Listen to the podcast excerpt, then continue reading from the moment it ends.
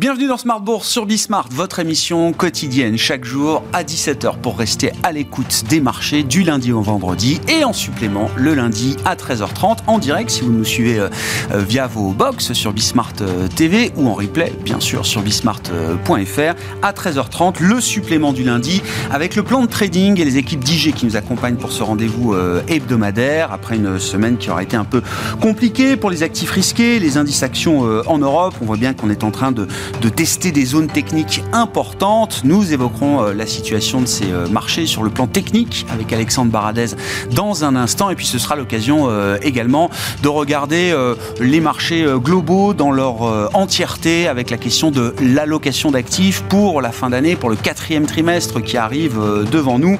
Et ce sont les équipes de Carmignac qui nous, qui nous accompagneront à ce sujet. Kevin Tozet, membre du comité d'investissement de Carmignac, sera avec nous en plateau également pendant cette demi-heure.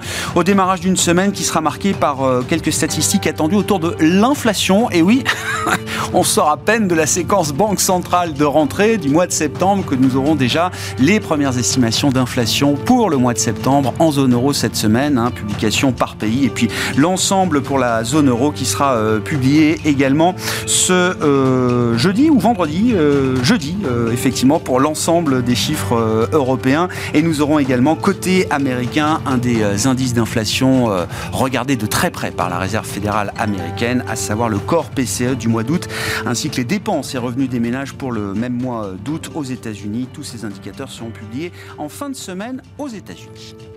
Votre programme avec IG. IG, bien plus que du trading, une équipe d'experts à vos côtés.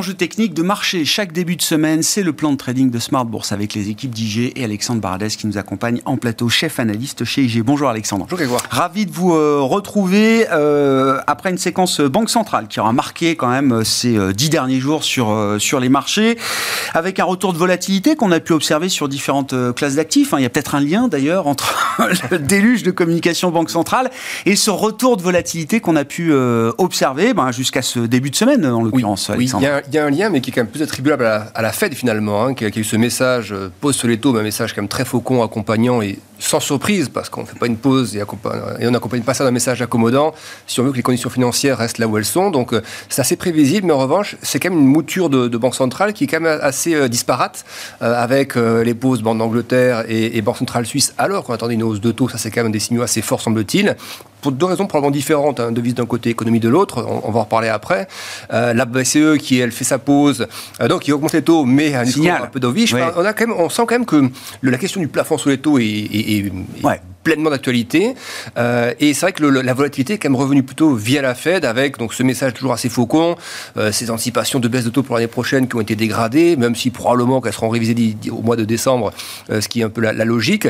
Mais pour autant, je pense quand même qu'on est dans une séquence où je ne pense pas que la volatilité reparte, par exemple, sur le sommet de l'année dernière. On était remonté à. Il y avait l'épicentre, le Covid, c'était à 82 vols. L'année dernière, c'est toute la phase qui a commencé assez brutalement de normalisation monétaire post-Covid, plus guerre en Ukraine, plus confinement en Chine. On monte à 42 volatilités à peu près. Là, on a 18. Et je pense que dans le séquençage de ces vagues de volatilité, on devrait être dans la dernière vague, euh, comme de l'écume, en fait, qui reste dans une phase de normalisation. Moi, je pense que les banquiers centraux, justement, sont en train d'arriver dans la phase où désormais l'équilibre va être de plus en plus euh, euh, dur à trouver, ou en tout cas va être de plus en plus mis en avant mm. entre le risque d'en faire trop par rapport au, risque de ne pas en faire assez. Et ça, on voit que c'est beaucoup plus équilibré. Et désormais, notamment du côté de la Banque d'Angleterre, c'est le risque d'en faire trop qui est ressorti. Idem pour la Banque centrale suisse. Et peut-être un peu pour la, Banque Centrale Européenne. Et ça, je trouve ça plutôt pas mal parce que oui, les stats macro sont pas bonnes, ou moyennes en tout cas. Oui, les indicateurs avancés avec les PMI sont pas bons. Et justement, on commence à avoir des comportements de banque centrale qui semblent s'adapter, ou en tout cas qui semblent remarquer, nous faire comprendre qu'elles notent que la composante macro est un peu plus faible. On verra hein, si c'est la bonne stratégie. Enfin, il faut toujours attendre un peu avant de valider effectivement le succès ou l'échec euh, d'une banque centrale. On se gardera de, juger trop hâtivement euh, euh, ces décisions. Néanmoins, intéressant effectivement le cas de la Banque d'Angleterre, Alexandre. Comment est-ce que le marché, comment est-ce que les indices et les actions, les actifs britanniques, comment est-ce qu'ils ont réagi à l'idée que la Banque d'Angleterre arrivait, elle aussi peut-être, au pic de ses taux directeurs? Le, mix est, pas, est plutôt pas mal parce que la livre part toujours à la baisse. Ça, c'est quand même plus attribuable selon moi au côté un peu rebond, suraccélération des taux US post-Fed. Donc c'est moins lié à une, faiblesse intrinsèque de la livre. Où autant l'année dernière, là effectivement, il y a ça a récapitulé avec le problème des fonds de pension ou autre. Là, c'est le dollar qui est fort, vous dites. Voilà, là, c'est, on le voit, c'est le dollar par rapport à l'euro, par rapport à la livre, par rapport au yen ou autre. Donc c'est, je trouve que le, pour le marché, c'était plutôt perçu comme neutre, légèrement positif. Un petit coup de pouce de la faiblesse de la livre qui fait que le FTSE qu'on a à l'écran euh, se maintient pas trop mal. Mais au-delà de ça, on voit quand même la séquence technique sur le FTSE vraiment intéressante. On, s'appuie depuis plusieurs mois, depuis quasiment tous les creux depuis le début de l'année, s'appuie sur la même zone technique. C'est une ancienne oblique qui passe par de, vieux sommets.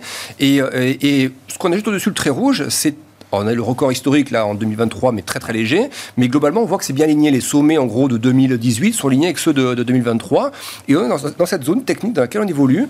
Et, je pense qu'on a de bonnes chances d'y rester. C'est-à-dire, je pense que le FTSE, c'est peut-être un des premiers indices qui peut de manière un peu surprenante parce que l'inflation britannique est supérieure à ce qu'elle est en zone euro et largement plus qu'aux États-Unis. Elle est peut-être beaucoup plus ancrée dans le système aussi qu'ailleurs. Hein. Exactement. Et, on voit quoi? On voit qu'un indice comme le FTSE, alors qui est un indice mondial aussi, des boîtes exportatrices, etc. Mais la, séquence technique montre de la vraie résilience. Et quand on regarde, vous voyez, l'épicentre, donc le Covid, on voit bien le trou. Regardez la séquence 2022. Eh, c'est beaucoup plus résilient que la séquence américaine ou européenne, par exemple. C'est dû en grande partie à la grosse faiblesse de la livre l'année dernière. Mais globalement, le séquençage donne des creux de plus en plus haut, en fait. Et on voit que dernièrement, tous les problématiques d'inflation massive euh, et plus récemment, cette contraction assez marquée de l'économie britannique, eh bien, ça continue de tenir bon. Et je, je vois pas, ou alors il faudrait vraiment des, scénarios, un pétrole qui accélère à 120, 130, euh, des choses comme ça qui, qui heurtent plus fortement le marché. Mais si on arrive à caler sous les 100 dollars pour, pour le baril, que l'inflation britannique continue, et, une belle, belle marge d'escalier qui a été franchie là, entre, entre, juillet et août, euh, moi je vois plutôt l'hypothèse d'une phase consolidante qui, qui se poursuit dans la zone. Et dès qu'on commence à taper un peu la zone rouge vers la résistance, surtout si ça arrive après, je sais pas, par un, bon, un bon chiffre d'inflation ou un speech de, de hors réunion de politique monétaire dans Banquier Central, euh, Banque d'Angleterre, qui, nous donne un avis euh, assez positif.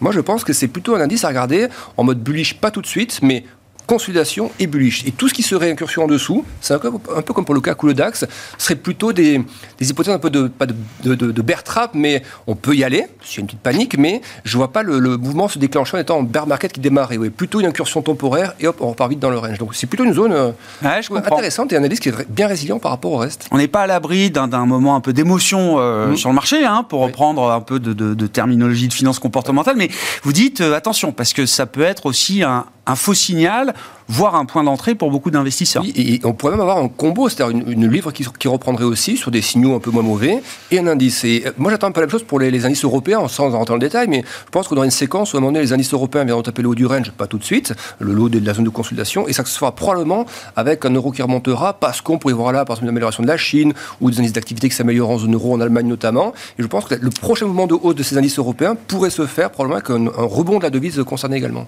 Ce qui est intéressant, c'est que le FTSE est réputé comme étant très euh, matière première, très banque. Hein. C'est un indice qui est quand même très pondéré avec ces, euh, ces secteurs d'e-value euh, dans le monde des, des marchés actions. Alors l'autre actif que, que, vous vouliez nous montrer, Alexandre, toujours en lien d'ailleurs avec les décisions de Banque centrale la, la, la semaine dernière, ça a été une des surprises, effectivement, de voir la Banque nationale suisse, dont on attendait qu'elle monte ses taux encore de 25 points de base, je crois, qui a décidé de ne rien faire sur ce meeting. Et, sachant que ces taux étaient déjà pas très élevés, c'était 1,75, alors en ligne avec l'inflation aussi. Ouais, euh, partait de moins 0,75. Hein, Ils étaient jusqu'à moins 0,75. c'est vrai que ça a surpris que le consensus était vraiment à 0,25. Euh, beaucoup pensaient que ça allait être fait. Euh, ça n'a pas été le cas. Et le, au moment où ça, a été décidé. Elle, mime souvent la BCE quand même. Hein. Enfin voilà, on est des zones euh, économiques quand même assez, assez proches pour le coup. Très proches géographiquement. Et c'est vrai qu'il y a un mimétisme souvent de la BNS par rapport à la BCE. Ça, et puis avec une problématique de devise qui est quand même beaucoup plus ancrée par contre qu'au niveau européen. C'est vrai que l'économie suisse, dans ce qu'elle est, forte comme elle est, le problème de la devise forte pour les exportateurs, aussi bien de, de, produits de luxe finalement, qui ont quand même ce pricing power, mais malgré tout, ces derniers temps, la, la dernière hausse du franc suisse a fait quand même un petit peu mal, surtout dans un contexte où le luxe a quand même ralenti aussi. Et donc voilà, y a, on a senti un peu comme pour la Banque d'Angleterre, probablement volonté de, de, marquer un peu le coup psychologiquement par rapport au marché d'échange. Ça évite, quand on fait ça, ça évite bah, d'avoir sortir l'arme de l'intervention sur le spot, donc c'est toujours mieux. C'est un risque par rapport à l'inflation, on est tous d'accord que si c'est une pause qui n'est pas justifiée, il faudra relever taux derrière, et ça, ça pourrait déplaire au marché. Mais, euh, comme vous dites, elle, voit un petit peu le contexte aussi européen, elle voit les, niveaux d'inflation au cœur qui s'améliorent quand même un peu partout. Donc elle a senti que le moment était venu, et, et je pense qu'il y a quand même un début quelque chose parce que euh, déjà techniquement, on voit, c'est des. Le marché d'échange reste toujours très technique quand même. Hein. Les algos sont, très focalisés sur les moyennes de prix, les niveaux techniques ou autres. Donc là, il y a une belle oblique qu'on est en train de chatouiller où on se parle. Euh, je ne vois pas comment, à ce stade, le franc suisse pourra trouver des couleurs. Hormis de très mauvaises nouvelles sur l'Europe euh, qui feraient plonger l'euro, à ce moment serait plutôt une faiblesse de l'euro que du franc suisse. Mais euh, après le message envoyé, maintenant il y aura une séquence de, patience en fait jusqu'au prochain meeting. Et donc ça c'est un espace-temps qui peut être occupé par les marchés pour justement euh, revenir plutôt vers la parité. Voilà, je ne vois, pas une, perte de vis s'affaisser, plutôt un retour plus ou moins rapide vers la parité, donc plutôt long euro-franc suisse dans les, dans les, semaines et les mois qui viennent. Hmm. Sur, l'euro-dollar, hein, au passage, alors on défend des, une zone importante là autour de 1,0640, c'est ça, Alexandre, et ça fait plusieurs jours hein, qu'on est sur cette zone. Mm. Pour l'instant, il n'y a pas eu de grosse accélération baissière en dessous de ces niveaux, qui sont cassés, hein, mais qui n'ont pas donné lieu à, une accélération encore à la baisse de l'euro contre dollar. Oui, parce qu'on a quand même aussi une séquence qui arrive de 1,13 donc c'est vrai qu'on a déjà perdu pas mal de terrain. Et toute la phase de redressement des taux américains, euh, quand on est revenu au-delà des 5% pour le, les taux 2 ans par exemple, c'est là que le dollar a trouvé des couleurs. Maintenant, le message hawkish de la Fed est bien passé, ce qui maintient le dollar haut, mais on, sent quand même que la moindre stat américaine, pas, n'importe laquelle, mais un ISM service moins bon par exemple, euh, des chiffres de l'emploi qui s'étendraient plus fortement, etc., on sent que les, catalyseurs à la baisse du dollar vont arriver probablement par des stats américaines un peu moins bonnes. Les commandes de biens durables, peut-être là, c'est quoi, c'est demain, je crois. Euh, voilà, tout stats qui montre que la consommation est un poil moins forte, que l'emploi se détend un peu plus, et des chiffres d'inflation éventuellement, ou un pétrole, qui retomberait de 5-6 dollars, vous auriez, je pense, un effet sur le. Donc moi, j'attends plutôt le moment où on cherchera le bon point d'entrée pour le rebond, 1,06, on ne sait jamais, ça peut aller, ça peut capituler. Puis, mais je ne crois pas trop, par contre, dans un truc tendanciel long dollar, mais comme dans l'attente d'un signal technique pour repasser long euro dollar. Et pour ça, il faut au moins du 1,08, 1,09 sur une stat, par exemple, un bon PMI chinois, un bon PMI européen. Pour repasser haussier. Ouais. se replacer haussier en jouant le range à nouveau 1,12, 1,06. Bon, voilà, alors l'IFO allemand ce matin est pas si mauvais que ça. Euh, il est un peu moins mauvais déjà que ce que montrent les PMU, les mêmes enquêtes euh, réalisées par, euh, par d'autres instituts. L'IFO étant réalisé par l'Institut allemand IFO. Et, comme la, Chine aussi, on voit que les PMI manufacturiers en Chine sont toujours contractés, mais depuis deux mois, ils se contractent un tout petit peu moins. Alors est-ce qu'on commence à trouver. Début d'un bottom Voilà, début d'un bottom. Allemagne et Chine, ce serait pas mal de le faire en même temps. bon, et puis euh, vous vouliez finir avec euh, Apple. Toujours mm. intéressant évidemment de parler euh, d'Apple et de regarder Apple. Qu'est-ce que ça nous dit de, la, la bah, de la santé du marché américain, puisque c'est quand même un poids lourd suffisamment important qui représente une partie en tout cas importante de, un peu la, séquence la dynamique américaine. Ça ressemble à la séquence sur le luxe. On dirait du LVMH finalement, on dirait du Hermès. Alors un peu moins Hermès, c'est plus consolidant, mais dans, le sens où le, le rebond de réouverture Chine a été massivement joué. Euh, ensuite, on a aussi un peu occulté dans cette période-là, 2023, début 2023, de la partie taux élevé qui allait commencer à, créer un peu ce sentiment qu'il y a d'alternative. On commence à l'avoir un petit peu arrivé. On voit que le Nasdaq est un peu plus latéral depuis quelques temps. L'idée, c'est de dire que Apple, alors là pour c'est moins précis que les deux analyses précédentes. Si vous voulez, le, risque, c'est qu'on se dise bon, bah, Apple qui a déjà corrigé de ça, on est revenu sur les anciens sommets, donc on a ce qu'on appelle un pullback, c'est bon, c'est réalisé et on part. C'est quand, quand ça paraît trop évident et trop propre que c'est là que le marché peut aller chercher la petite louche en dessous, peut-être de 5-10%, ce qui ne ferait pas forcément revenir sur l'oblique euh, en dessous. Mais disons que j'ai toujours un petit je pense qu'il y a un petit risque toujours d'aller chercher un tout petit peu plus bas et le Nasdaq d'aller chercher un peu plus bas dans. Mais en revanche, je, je pense que c'est, on est dans, la dernière rampe, enfin rampe, dernière vague baissière plutôt. Le VIX, on en parlait qu'à 18. Peut-être qu'on aura un petit spike au-delà de 20 dans les jours qui viennent, mais je pense à la dernière séquence de peut-être un peu de capitulation, peut-être que le CAC, le DAX vont mmh. aller chercher un peu sur leur consolidation avant de la réintégrer. Donc voilà, pour moi, si on doit jouer baissier, c'est vraiment des, des, stops très très serrés euh, actuellement, mais plutôt à, commencer à penser à une phase un peu plus consolidante désormais, une belle vague haussière qui a été pas mal corrigée. Si ça corrige un peu plus, pourquoi pas dans le contexte de taux élevés, mais je pense par contre que l'oblique voilà, violette, si toutefois on est dessus, ce serait une super zone d'achat plutôt que l'inverse. Donc c'est on peut s'ennuyer un peu entre la zone rouge et la zone violette pendant quelques temps, mais plutôt une zone de consolidation. Merci beaucoup Alexandre. Merci pour cet euh, éclairage technique hebdomadaire avec les équipes d'IG. Alexandre Baradès, chef analyste chez IG, qui est avec nous pour ce plan de trading de début de semaine dans Smart Bourse. C'était votre programme avec IG. IG, bien plus que du trading. Une équipe d'experts à vos côtés.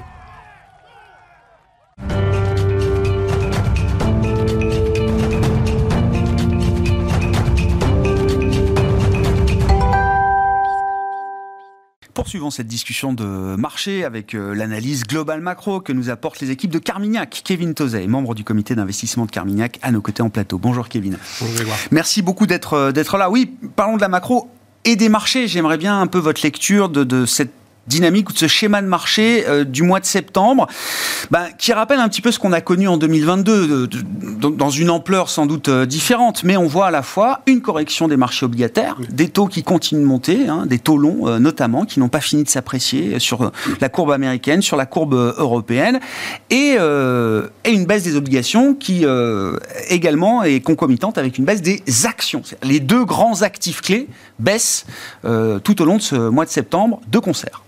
Oui, je crois que le, enfin, la mauvaise nouvelle, en tout cas, ce qui attire l'attention, c'est clairement les chiffres d'inflation toujours. C'est-à-dire que le risque, c'est l'inflation, c'est pas le ralentissement économique. Euh, et pourquoi ça, pèse sur un, actif ou un portefeuille euh, diversifié euh, C'est que quand on veut dérisquer un portefeuille diversifié, ben, on a tendance à acheter plus d'obligations. Et c'est bien ça que voilà, on va les, opérateurs de marché, les investisseurs jouaient, hein, c'est-à-dire ce ralentissement alors qui vient toujours pas ou qui vient toujours, euh, toujours, plus, long, toujours plus loin, mais en baissant la cyclicité de ce portefeuille, qu'est-ce qu'on fait? Ben, On augmente la sensibilité à l'inflation. Eh Parce qu'on a plus de taux dans ce portefeuille-là. Et c'est exactement ce qui se joue, euh, ce qui s'est joué, ce qui a encore joué euh, cet été, ce qui s'est joué en 2022 et ce qui s'est joué sur la semaine, sur la semaine dernière. Donc là aussi, parce qu'il y a un peu à boire et à manger hein, dans les indicateurs économiques, vous le, vous, le mentionniez, hein, on a quand même des PMI qui envoient un peu des, des, des messages un peu contrastés. Hein, c'est-à-dire que les PMI sont plutôt en baisse, par exemple aux États-Unis. Par mm. contre, la composante temporaire, elle, elle est euh, en, hausse, de 2 points. Et donc, euh, ça, ça, ça, pose des questions parce que là aussi, hein, la conjoncture économique, elle semble se ralentir, mais l'emploi, il reste, euh, il reste au, centre, au, centre, au centre de l'attention. Donc ça, je pense que c'est important. Et puis après, vous le soulignez, hein, il y a ce qui se passe sur le front des taux d'intérêt, des politiques monétaires. Je crois que c'est assez intéressant de voir que, quelles que soient, quelles qu'ont été les décisions monétaires la semaine dernière, c'était des taux d'intérêt plus élevés. Hein. C'est-à-dire que la réserve fédérale, c'est voilà, sur un plateau pendant plus longtemps. Donc euh, voilà, si, j'utilise cette métaphore-là, c'est plus le plateau du Colorado que le pic de Wyoming ou, le, pic de Jackson Hole. Euh, c'est ça. amène quoi? Ça amène bah, toute la courbe. Oui, parce que la notion de pic, il y a quand même l'idée que pour former un pic, ça redescend très vite de l'autre côté. Hein. Euh, donc c'est peut-être pas la bonne image, effectivement. Un peu, plus, au sud. Oui, c'est ça. Sur, la carte. la Banque d'Angleterre, elle passe son tour parce que l'inflation, elle est 1% plus bas que ce qu'elle n'était. Enfin bon, elle reste à 6%. Donc là, il y a un vrai problème de crédibilité. Hein. donc ça, ça fait. il n'a pas dit que c'était fini. Hein. Non, mais ça fait pontifier les les, courbes. Et puis après, il ce qui se passe plus au, nord de l'Europe, où là, il y a une vraie problématique de devise. Euh, et donc, euh, ben, ce chemin de la normalisation monétaire ou de ce chemin de la, du resserrement monétaire, il est clairement pas, clairement pas au bout. Donc tout ça, ça fait que cette corrélation 60-40, euh, en tout cas ce portefeuille 60 ouais. il a un peu, un peu de mal. Est-ce que, est-ce qu'effectivement ça amène des réflexions un peu structurelles sur le, rôle que des obligations souveraines américaines, euh, notamment, peuvent jouer? Alors, on peut, on a du rendement aujourd'hui hein, sur de l'obligataire. Donc ça, c'est en termes d'investissement, euh, loquer du rendement, comme on dit, c'est, sans doute une bonne approche. Mais quand on cherche des actifs euh, clé, refuge pour se prémunir contre la volatilité des actifs risqués Est-ce qu'il y a une remise en cause un peu structurelle de ce que pouvaient apporter auparavant des treasuries dans un, dans un portefeuille en termes de protection? Oui, alors je crois qu'il faut faire attention aux mots. C'est-à-dire que euh, structurel, ça Structurel, ça veut dire pour longtemps. Il faut regarder très, très, très, très, très, très, loin. Mais euh, il y a plusieurs choses. C'est-à-dire qu'à 3-6 mois, il y a quand même, on va dire, toutes ces questions politiques monétaires, elles, sont notamment, elles ont notamment trait au, au fameux taux d'équilibre. Et ce taux d'équilibre, hein, donc, euh, qui serait un taux auquel euh, la politique monétaire n'est ni accommodante ni restrictive, est sans doute plus élevé que par le passé. Est-ce que ça, c'est structurel? Je me garderais bien de faire des prédictions à ce niveau-là, mais en tout cas, euh, conjoncturellement, oui, c'est le cas. Mm. pourquoi c'est le cas? Il y a eu des coussins post-Covid. Alors, on va laisser de côté l'épargne excédentaire des ménages, mais si on regarde, sur, par exemple, les entreprises, les entreprises, elles ont beaucoup plus de cash au bilan. Hein, c'est 15% du PIB américain. Bon, ça, ça donne quand même une forme de, de coussin. Il y en a un deuxième, c'est que ces entreprises, elles sont moins tributaires du système bancaire. C'est-à-dire que même en dépit du, du resserrement monétaire, de chocs euh, sur des banques euh, régionales américaines, eh ben, on voit des marchés du crédit qui continuent à bien fonctionner. Et parce que les entreprises, ben, elles font appel au marché. Et les courbes de taux, elles sont inversées, donc ça leur coûte moins cher. Et donc ça aussi, ça, on va dire, ça limite un peu euh, cet impact-là. Pour autant, est-ce qu'il faut penser que c'est structurel? J'en suis pas convaincu, mais ça veut dire que sur les mois qui viennent, il faut sans doute diversifier un petit peu la façon dont on construit on va dire, des protections dont on cherche à, balancer les risques dans un portefeuille. Donc, à côté d'actions ou d'investissement euh, crédit, qu'est-ce qu'on fait? Ben, On a des taux, euh, on va dire, on achète des obligations souveraines, euh, tu as bien noté. on achète des obligations classiques, on achète des obligations indexées à l'inflation. Pourquoi? Parce que les taux réels, ils sont très élevés. Là aussi, hein, sur serment monétaire, d'une part, cette vague de désinflation de l'autre, ça veut dire qu'on a des taux réels qui sont entre 2 et 3 Ah, aux c'est ça. États-Unis, Ouais, ouais, euh, ouais. entre 0,5 et Sur la partie un peu 0,5. longue de la courbe, hein, c'est ça. hein. Ouais, même, même courte. Même sur Oui, le bien cours, sûr. Même sur Ouais, ouais. Et donc, euh, là, on peut se dire, les, les taux ils sont élevés, c'est des plus hauts de 15 ans, Ouais. 16 ans même. Ouais. La dernière fois qu'ils étaient là, c'était en 2007. Donc, je ne vais pas jouer les Cassandres, ils ne sont pas restés très longtemps à ces niveaux-là en 2007. Encore une fois, on n'a pas un scénario aussi négatif que 2007, mais ça donne quand même une indication sur la capacité de ces taux réels de re- à, à rester là où ils sont. Et puis de l'autre côté, il y a quand même ben, voilà, on- plein de raisons pour lesquelles l'inflation, euh, la donne sur l'inflation, elle a un petit peu changé. Et donc, on pourrait avoir cette composante-là d'une obligation à l'inflation qui pourrait aider aussi. Donc, rien que sur la patte taux, on essaye de diversifier. Ensuite, il y a d'autres actifs. On a parlé des marchés d'échange. Le dollar, c'en est un. Euh, le yen, c'en est un autre. Dollar, il faut pas lâcher. Ah, nous, on ne pense pas du tout qu'il Non, ouais. non, non, mais, non, parce que les, les grands discours sur la dédollarisation, le cycle grand cycle baissier du dollar, etc. Enfin, euh, Non, mais c'est- bien, ça- fait- oui, ça, fait lire, ça, fait écrire, ça fait réfléchir, et il y a- il y, a matière à et- réfléchir. et- et mais euh, ouais, c'est hein. ça. Mais à l'instant T, pour les mois qui viennent, ce serait une erreur pour vous de lâcher le dollar. Quoi. Si je regarde le différentiel de taux euh, de la Réserve fédérale, elle me dit plutôt un plateau. Et puis, euh, si je regarde ses prédictions à la semaine dernière, le scénario qu'elle a en tête, il est quand même euh, Solide. Plutôt, plus- plutôt solide. quoi. Ouais. Donc ça, c'est un facteur. En zone euro, voilà, on, on peut. Voilà, est-ce qu'il y, a un- est-ce qu'il y a un point bas sur le sur le cycle manufacturier? Peut-être. hein, euh, mais pour autant. on, on voit pas trop la zone euro sortir de cet environnement de stagflation, hein, ou stagnation économique en tout cas. Euh, le différentiel de taux, euh, là aussi, hein, la Réserve fédérale, elle peut quand même en faire beaucoup plus que la Banque centrale européenne. Je crois qu'on en avait déjà parlé à l'époque, mais voilà, le pire risque, même pour les faucons de la Banque centrale européenne, c'est d'en faire trop Ouais. et de venir après avoir Ouais. à, à voler au secours euh, Mm. euh, des, des États les, les plus fragiles. Euh, et puis, il faut redonner de la compétitivité à cette économie européenne. hein. Là aussi, la hausse euh, des matières premières. euh, Bien sûr. pas forcément une mauvaise nouvelle pour la croissance américaine, pour la croissance européenne, c'en est une. Donc, euh, sans doute plus de baisse de taux en zone euro euh, qu'aux États-Unis, si je regarde un Hmm. petit peu, un petit Ouais, peu devant. que le trimestre. bien sûr. Exactement. Ouais. Donc ça, ça c'en est un, le différentiel de croissance aussi. Et puis, ça reste un actif refuge. C'est-à-dire que même si on peut parler de dédollarisation, bon, les, on va dire les, les devises digitales euh, des banques centrales de pays dits émergents, c'est pas ça qui va faire tanker le dollar. euh, C'est pas la grande concurrence encore. Quoi. Ouais. Vous l'avez dit d'un mot, mais la Fed a quand même considérablement révisé son, son chemin de croissance Mhm. Ouais. pour cette année et pour l'an prochain par rapport aux prévisions, alors qu'ils sont faites euh, tous les euh, deux meetings, je crois. Donc les dernières prévisions dataient de juin. Ouais. Il y avait celle de mars. Euh, depuis mars, euh, la Fed ne cesse de réviser et, et- et l'ajustement entre juin et septembre est même massif sur 2023, ce qui reste de 2023, et sur 2024. C'est- Non seulement la Fed a révisé à la hausse 2023, on aurait pu se dire elle va reporter le, le pessimisme de 2023 sur... de- Non, Non. on révise également à la hausse 2024. On, a une économie américaine, alors si j'en crois les, Malgré des facteurs, vous le, vous le disiez, la question des excès d'épargne, tout le monde convient qu'à un moment ou un autre, ces excès ont disparu ou vont disparaître. Il y a quand même des moteurs qui seront plus là pour la croissance américaine. Pour autant, ça reste un chemin de croissance solide. Oui, parce qu'on on en, a, on en a listé quelques-uns, mais voilà, encore une fois. euh, Ouais, ouais, le cash des Le cash des entreprises. entreprises. euh, Il y a de la relance budgétaire hein, qui est faite aux, aux États-Unis. hein, le, le- voilà, le Inflation Reduction Act, euh, ça vient aider la croissance américaine. Ce qui se passe sur le front du pétrole. hein. Le pétrole, c'est quoi? C'est euh, 10 millions d'emplois aux États-Unis, c'est 8% du PIB. Mm. Euh, voilà, ça, ça veut dire, ça aide le revenu et ça, devient, ça vient potentiellement aider le reprise des, des dépenses d'investissement euh, aussi. Donc, euh, un ralentissement, ça ne veut pas dire une, une récession, une récession Ah ouais. sévère aux Ah États-Unis. Et donc, la Fed, qu'est-ce qu'elle nous dit? Ben, Elle nous dit que cette année, la croissance américaine, elle sera au-dessus du potentiel. On est à 2%. et et qu'ensuite de ça, on sera allé à 1, 1, 1,5. 1,5, l'année ouais, d'après. c'est ça, l'an prochain. Dans le même temps, sur le chômage, là aussi, euh, on a un chômage qui. euh, Elle le voyait monter quasiment jusqu'à 5, 4, Ouais. 8. Hein. Là, on est à 4. Là, c'est 4, 1. à 2026. Ouais, hein, c'est ça. et ça. Donc, et donc- Résistance quand même du chômage. et donc, c'est quand même un scénario euh, économique qui est. euh, qui est, qui est très bon. hein. Donc, euh, Bah, euh, donc là, il faut. Enfin voilà, la, la résilience de l'économie américaine, c'est pas une vue de l'esprit, c'est une, c'est une réalité. Alors là aussi, on l'a dit. hein, pour autant, combien de temps est-ce qu'elle va pouvoir tenir cette économie américaine avec des taux réels aussi élevés? À l'inverse, hein, je reprenais les prévisions de, de- les projections faites par le staff de la BCE pour le mois de septembre par rapport euh, aux prévisions du, euh, du mois de juin. Là où la Fed a révisé de, de quasiment oui, 0,5 points sa croissance euh, 2024, la BCE l'a abaissé de 0,5 points pour euh, 2024. hein. Donc là, il y a quand même une dynamique euh, bah, qu'on a décrite assez, euh, assez différente. Euh, un mot de la Chine et des émergents, ou de la Chine puis du reste des euh, émergents, euh, Kevin.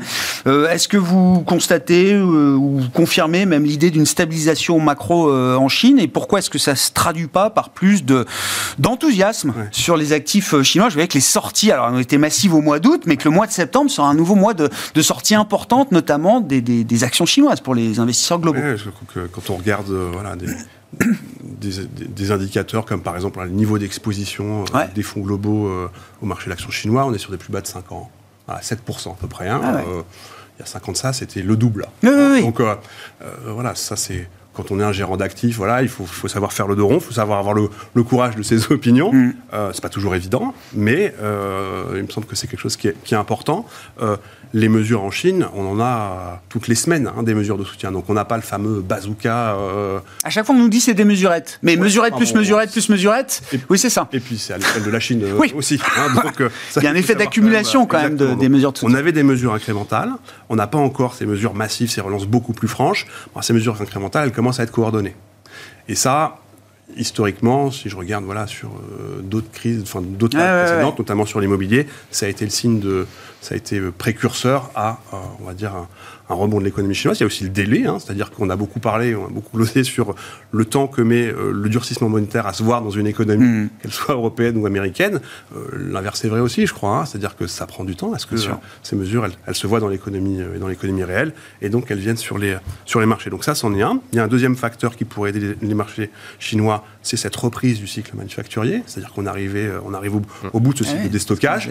Ça, ça eh va sans doute aider l'économie chinoise ah aussi. Hein. Ça reste quand même euh, alors moins que par le passé, mais ça reste quand même une des grandes usines du, monde. On n'est pas totalement déconnecté encore à ce stade. De, le monde et l'économie chinoise ne sont pas totalement déconnectés à ce stade.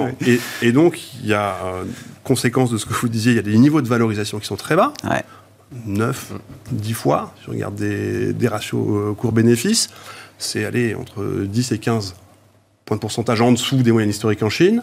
Bon, c'est entre. Faut pas être short d'actions chinoises aujourd'hui. Ouais, et c'est entre 30 et 40 de décote par rapport à des. Ouais, ouais, non, non, bah, ouais, Donc euh, ça, c'en est un. Et quand vous ajoutez à ça le positionnement, bon, eh ben, il se passe des mouvements comme ceux qu'on a vus la semaine dernière. C'est-à-dire que euh, voilà, c'est une, une, semaine compliquée pour les marchés d'actions développés, pour les marchés de taux développés.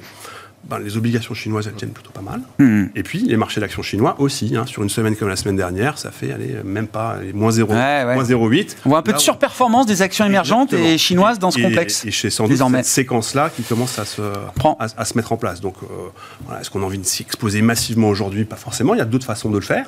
On peut acheter des actions japonaises. C'est une façon de le faire de façon indirecte hein, euh, aussi, plus avec des, des vents arrière fondamentaux.